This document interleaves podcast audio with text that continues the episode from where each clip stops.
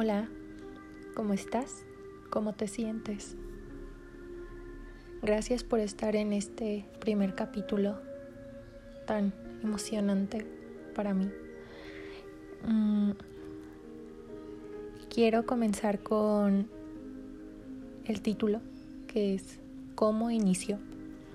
Y para el inicio me quiero regresar hasta el nacer. Nacer es lo que llamaríamos el inicio de la vida de alguien, ¿no? Y pues suena lógico porque es la primera vez que ese pequeño ser está presente en el mundo físico. Pero antes de eso, ¿qué pasa? Esos meses en el vientre de nuestra madre no pudieran ser gratuitos. ¿Qué hace que nuestro cerebro sea incapaz de recordar esa temporada, al igual que el momento del alumbramiento. Quizás nunca te lo habías cuestionado, ¿verdad? Son dudas que sabemos que sería difícil encontrar respuestas y mejor decidimos omitirlas o, no sé, contestarlas al aire. Pero eso no pasaba cuando yo era niña. Para mí, plantearme dudas o retos complejos era algo satisfactorio. En jardín de niños sueles volverte curioso por el color del cielo, la lluvia, lo que te rodea. Y qué hermoso es ser niño, pues tus dudas llegan normalmente a tener explicación y de eso aprendes. ¿No es eso haber ganado ya? Entonces, podríamos decir que los niños son ganadores por naturaleza. Sin embargo, yo nunca lo sentí así. Las dudas físicas eran resueltas con sencillez. Creía que el cielo era azul porque así tuvo que ser, sin cuestionarlo. Pero ¿qué hay más allá? ¿Qué pasaría si nos quedáramos sin cielo? ¿Realmente es necesario tenerlo? Son algunos de los ejemplos de la magnitud que alcanzaba mi mente al plantearse. Pero seamos realistas. ¿Quién puede responderle esas preguntas a una niña tan pequeña? A veces ni los adultos lo sabemos, al menos yo no lo sé. Pero bueno, algo había en mí diferente que me hacía siempre ir más allá. Si alguna vez llegaste a sentirte extraño a los demás por cualquier motivo, entonces vamos por buen camino, vamos conectando. ¿Recuerdas todos esos juegos tan divertidos en la infancia?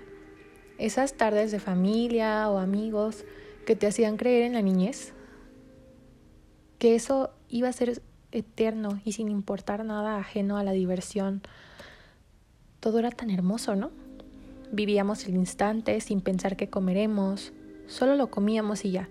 ¿En qué vestiremos? Solo lo hacíamos y ya.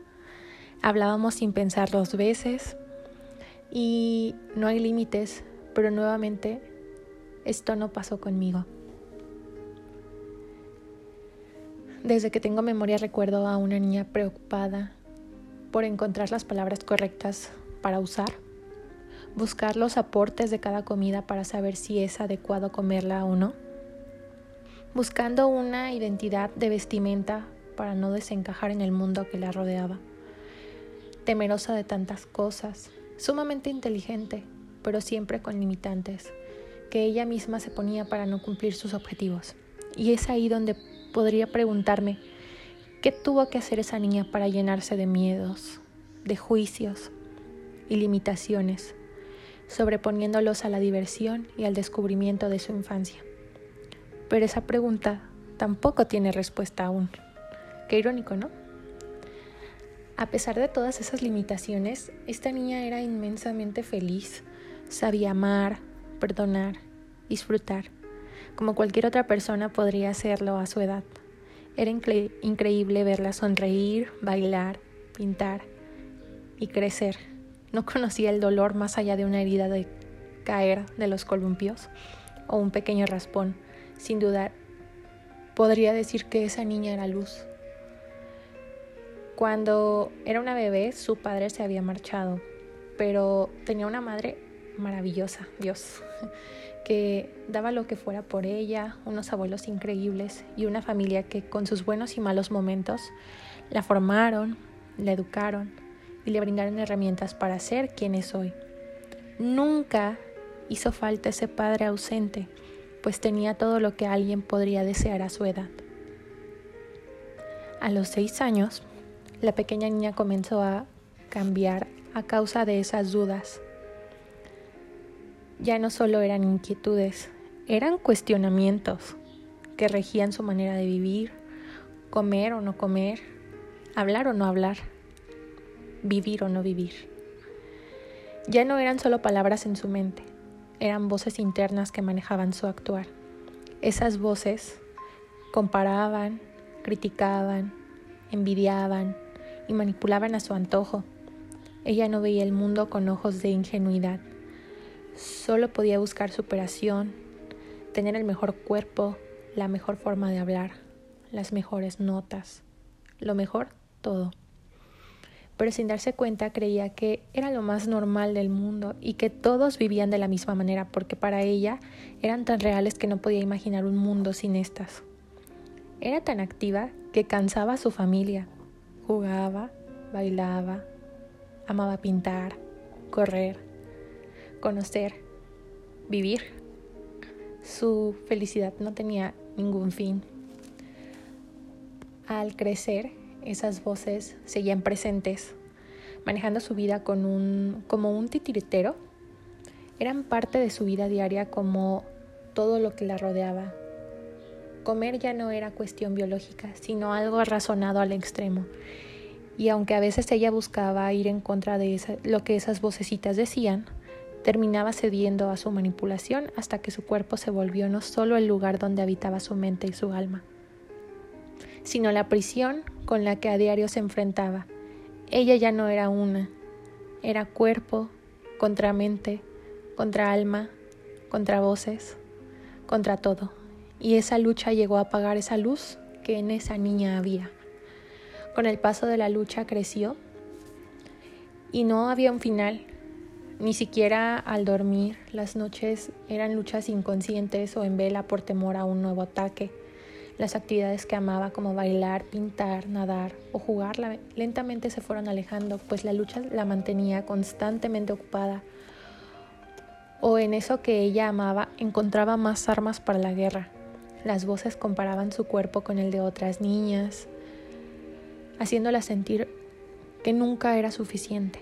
Inclusive veía, sentía y escuchaba cosas que los demás no podían, haciéndola sentir más débil.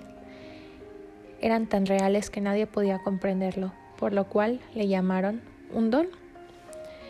Pero este don la debilitaba y su alma luchaba por unir a todas esas partes desliadas pero era tan cansado que al llegar a casa el cuerpo pedía un descanso, la mente pedía un respiro, pero las voces seguían luchando y ¿qué creen?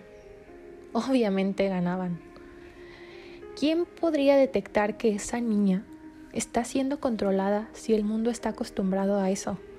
A que lo controle el trabajo, el tiempo, el dinero, las inseguridades, la sociedad y mil limitantes más.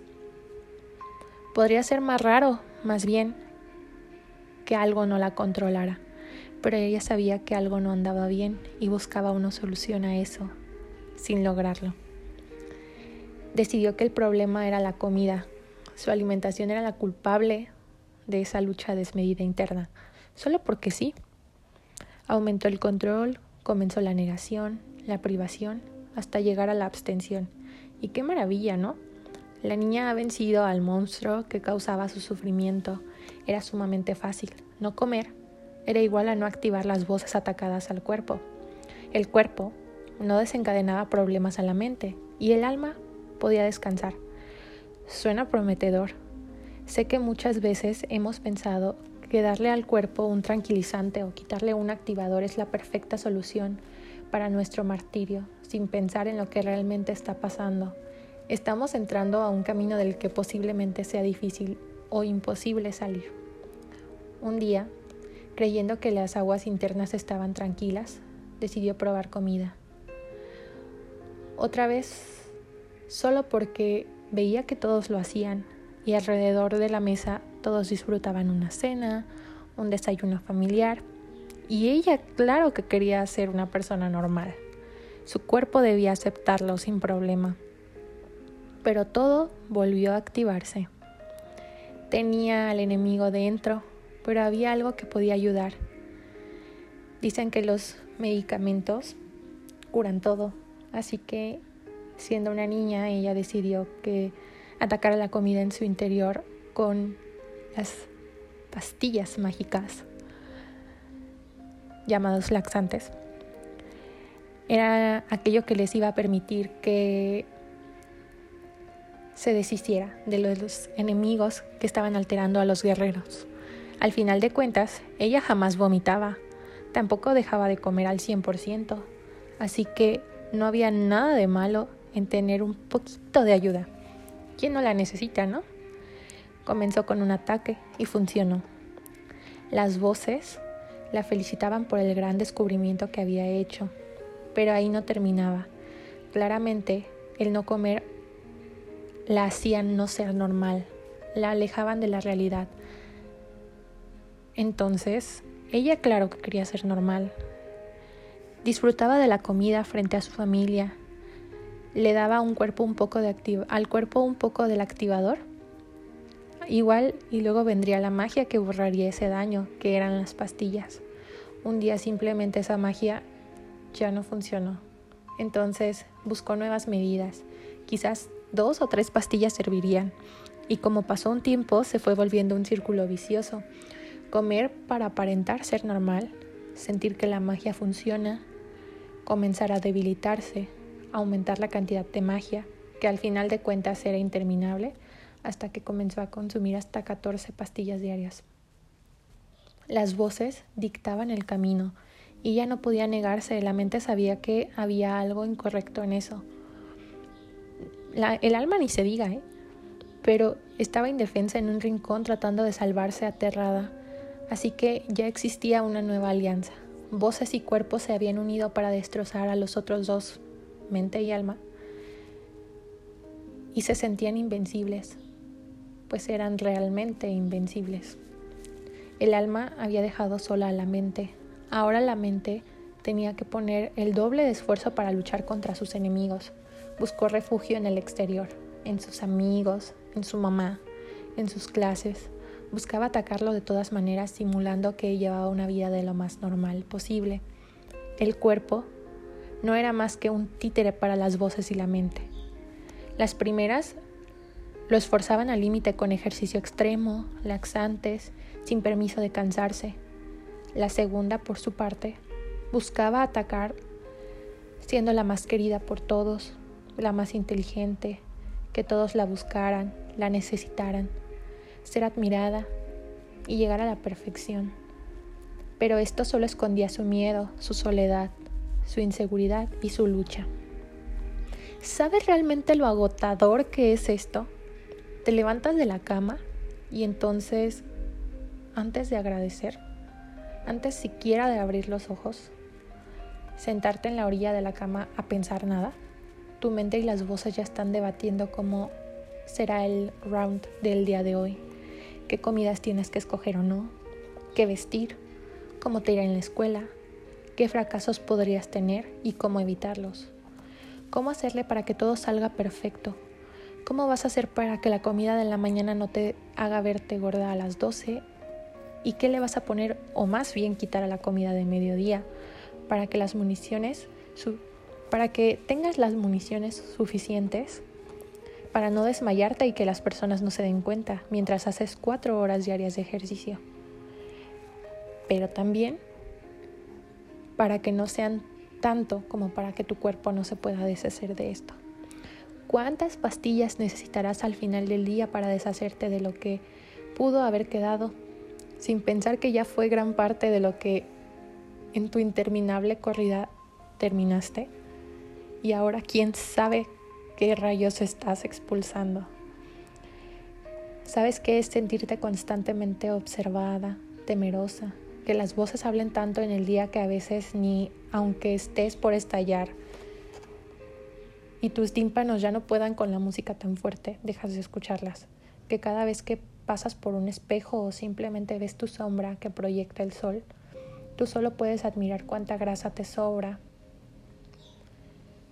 cuánta comida debes quitar y cuánto ejercicio debes aumentar para ver si al día siguiente logras que esa sombra sea distinta, que esa sombra te guste.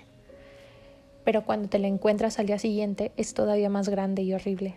A eso se le suma tu mente, diciendo que nunca es suficiente, que mañana deberás dar el doble que diste hoy, que nadie te querrá si sigues así, que fracasarás en la vida si no sigues esforzándote por ser mejor, y que cuando crees que por fin has alcanzado lo que tu mente quería, descubres que ésta solo lo verá, le dará una patada y lo tirará.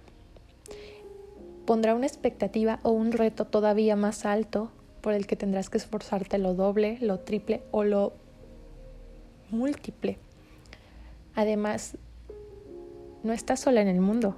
Tienes relaciones familiares, amigos, responsabilidades y cuestiones en el mundo que debes de cuidar de los cuales ocuparte, tu conexión con el otro mundo, donde voces y seres te piden ayuda y tú estás aterrada porque esto no se detiene,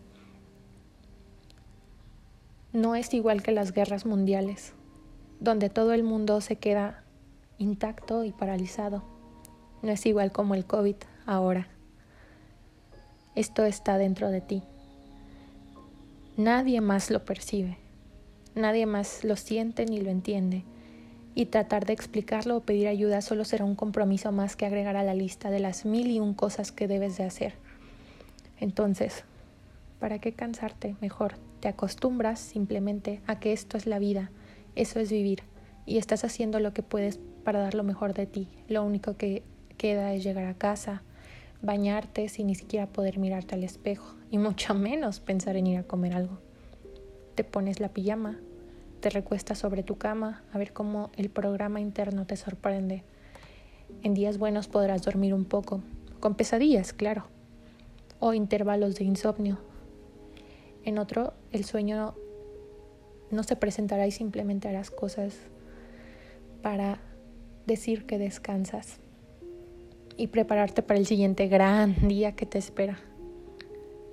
Eso fue mi forma de vivir por más de 13 años.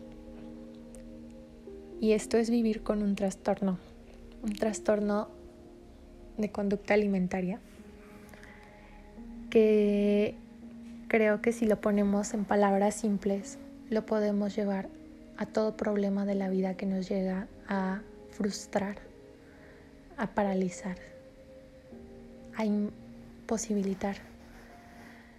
Llámese ansiedad, llámese soledad, depresión, llámese fracaso si lo quieres llamar así,